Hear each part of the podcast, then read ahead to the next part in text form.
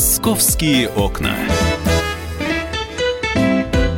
Итак, друзья, программа «Московские окна». Здравствуйте, присоединяйтесь к нам, будем обсуждать московские темы. Главная московская тема – это, конечно, погода. Сегодня будет плюс 17, и все, завтра плюс 18, и, и, и все, и плюс 20, и без дождя только в воскресенье, потому что и сегодня, и завтра дожди прогнозируются.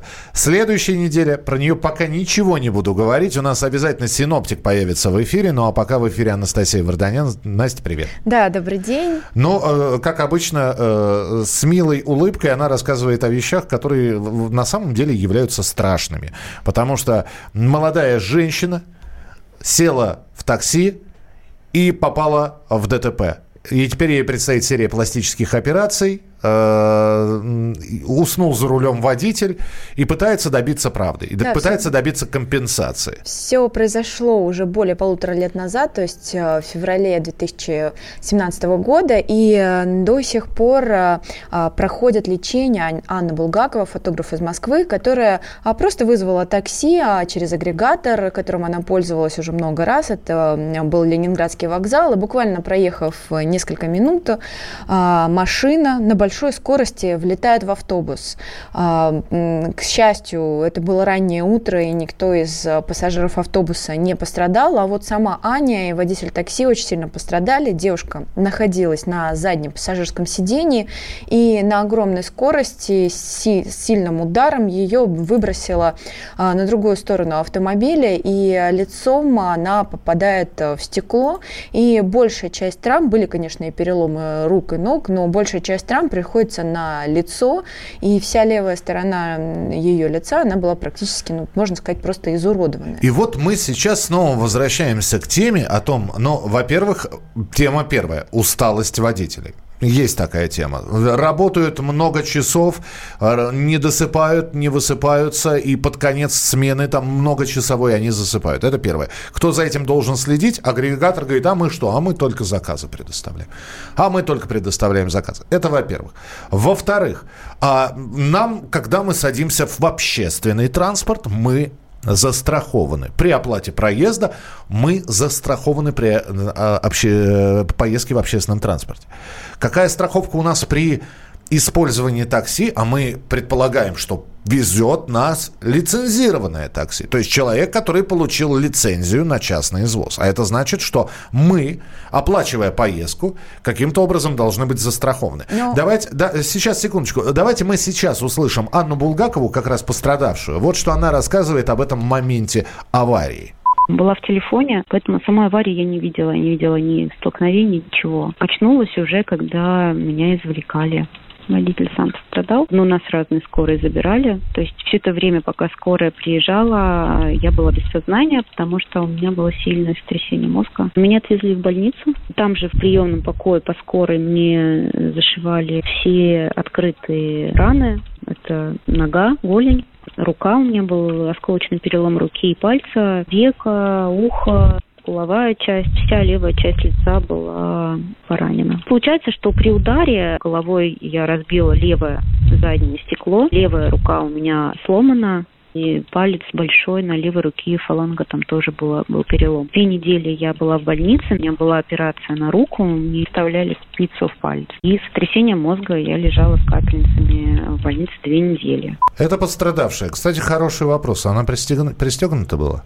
А, насколько я знаю, она была пристегнута и находилась на заднем пассажирском сиденье. И, э, ну, давайте скажем о том, что девушка все-таки, вот ты, ты говорил про страховку до того, как мы услышали историю Анны, она действительно получила страховку, но Проблема в том, что сумма, а, максимальная сумма, да, она не покрыла даже 50% тех расходов, которые она уже понесла и которые ей предстоит а, только сделать, потому как а, ей еще нужны пластические операции и дорогостоящие косметические процедуры. А мы можем сумму сейчас назвать? Ну, сумму мы не можем озвучить, но как минимум еще 2 миллиона рублей ей потребуется, а получила она значительно меньше.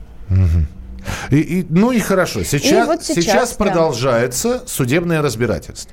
Да, давайте сразу скажем о том, что вот э, о судьбе самого таксиста, да, он все-таки, все-таки он был лишен водительского удостоверения. Спустя год состоялся суд, его лишили водительского удостоверения. Они а, присудили получить э, страховую выплату от страховой компании, а вот от самого агрегатора девушка ничего не получила. И в данной ситуации как бы а, действительно, Миш, ты говоришь о том, что агрегатор вот не несет якобы ответственности за то, что происходит с водителем, сколько суток он не выходит из автомобиля и почему он засыпает за рулем.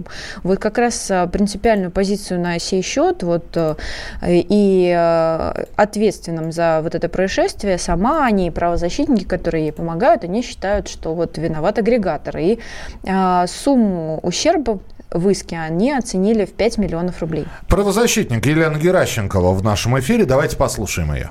То, что я так привязалась к агрегаторам, это не случайно, потому что убийственный водитель полностью управляет агрегатор. Это он направляет ему определенное количество заказов, да, это агрегатор устанавливает цены на услуги, это агрегатор устанавливает там стоимость своих услуг, ну, то есть продажа контактов пассажиров и так далее. То, что водители засыпают, это связано с одной причиной, они перерабатывают. А почему они перерабатывают? Потому что им валятся эти заказы, и потому что э, их поставили водители в такие рамки, они должны платить такое количество комиссий, что они просто не могут за нормальное количество рабочих часов исполнить все эти обязательства. Они, извините, должны платить трем компаниям, а потом уже только себе.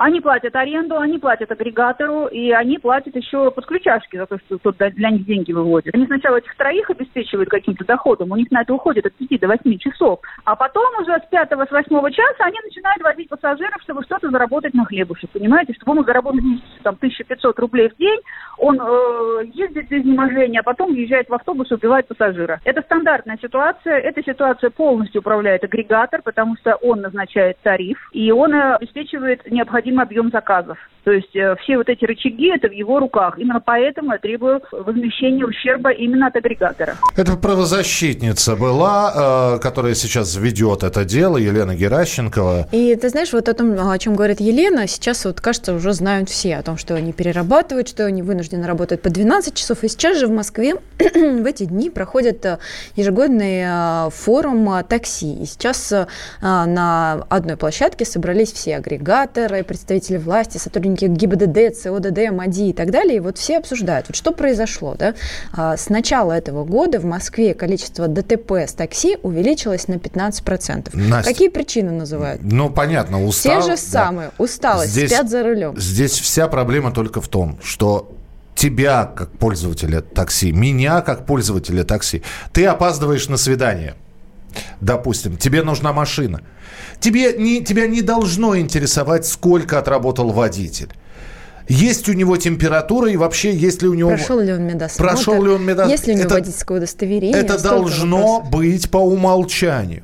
Это должно быть по умолчанию. Тебе нужно из точки А попасть в точку Б и желать за твои деньги тебя везут, которые ты честно заработала. И тебе должны быть даны какие-то гарантии безопасности, то есть ты должна быть застрахована. Все. Вот эти вот объяснения, почему они перерабатывают, это все в пользу бедных. До тех пор, пока агрегаторы будут говорить, мы здесь ни при чем, у нас э, ситуация не наладится. Но здесь возникает вопрос, сколько было таких случаев? Сколько было таких случаев? Мы год назад э, сидели в эфире и рассказывали во время чемпионата мира таксист. Да? Да, на, да. На... Кстати, купивший водительское удостоверение. Купивший водительское удостоверение, тоже получающий делающий э, заказы через агрегатор. И снова э, агрегатор был привлечен. Нет. Нет. Не, вернее, ну, давайте все-таки скажем, что прецедент все-таки был, да, когда привлекали уже агрега, а, агрегатора ответственности. И сейчас, а, мне кажется, ситуация все-таки меняется в этом направлении, что ответственность все-таки агрегаторы начинают нести худо-бедно.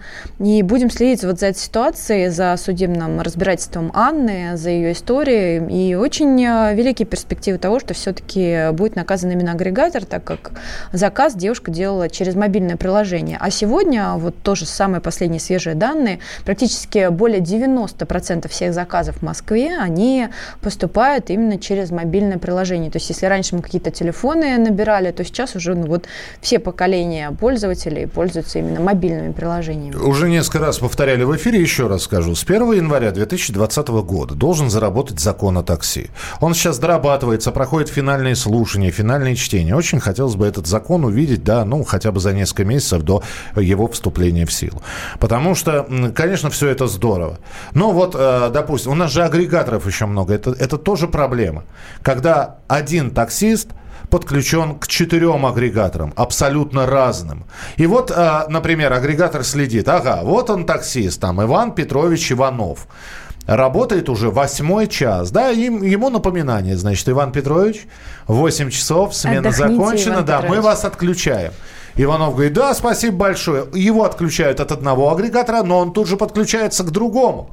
И для другого агрегатора Иван Петрович только начал свою работу. И еще 8 часов и, спокойно может возить пассажиров. Да, и вот пошел 16 час, у Ивана Петровича все хорошо, глазки слепают, он выпивает две баночки энергетика, вот. И подключается к третьему агрегатору. И начинается уже такая суточная у него смена. И потом его после этих двух батареек энергетических неожиданно на дороге вырубает. Как с этим бороться, совершенно непонятно. Но вот за этим случаем мы обязательно будем следить, потому что очень хотелось бы, чтобы вот именно по этой истории случился какой-либо прецедент. Да, Поэтому... конечно. Всю информацию вы найдете на нашем сайте КПРУ. И обязательно вы услышите ее в прямом эфире на радио «Комсомольская конечно. правда». Анастасия Варданян была у нас Хорошего в студии. Дня. И через несколько минут продолжим. Кто останется без работы в ближайшее десятилетие в Москве? Эксперты назвали специальности, которые очень скоро полностью уйдут с рынка труда. Ну и, конечно же, поговорим о погоде в нашем эфире. Оставайтесь с нами. Это программа «Московские окна». «Московские окна».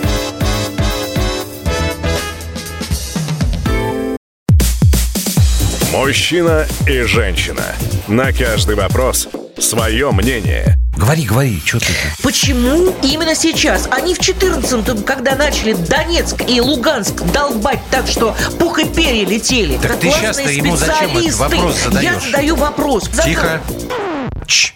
Накал страстей на радио «Комсомольская правда». Семейный подряд Норкиных в поисках истины. По будням в 9 вечера. Просто о сложном в программе «Простыми словами». Да я не Америку открываю. Больше? Я, я не понимаю, Подожди, когда пожалуйста. этот беспредел закончится. Не знаю.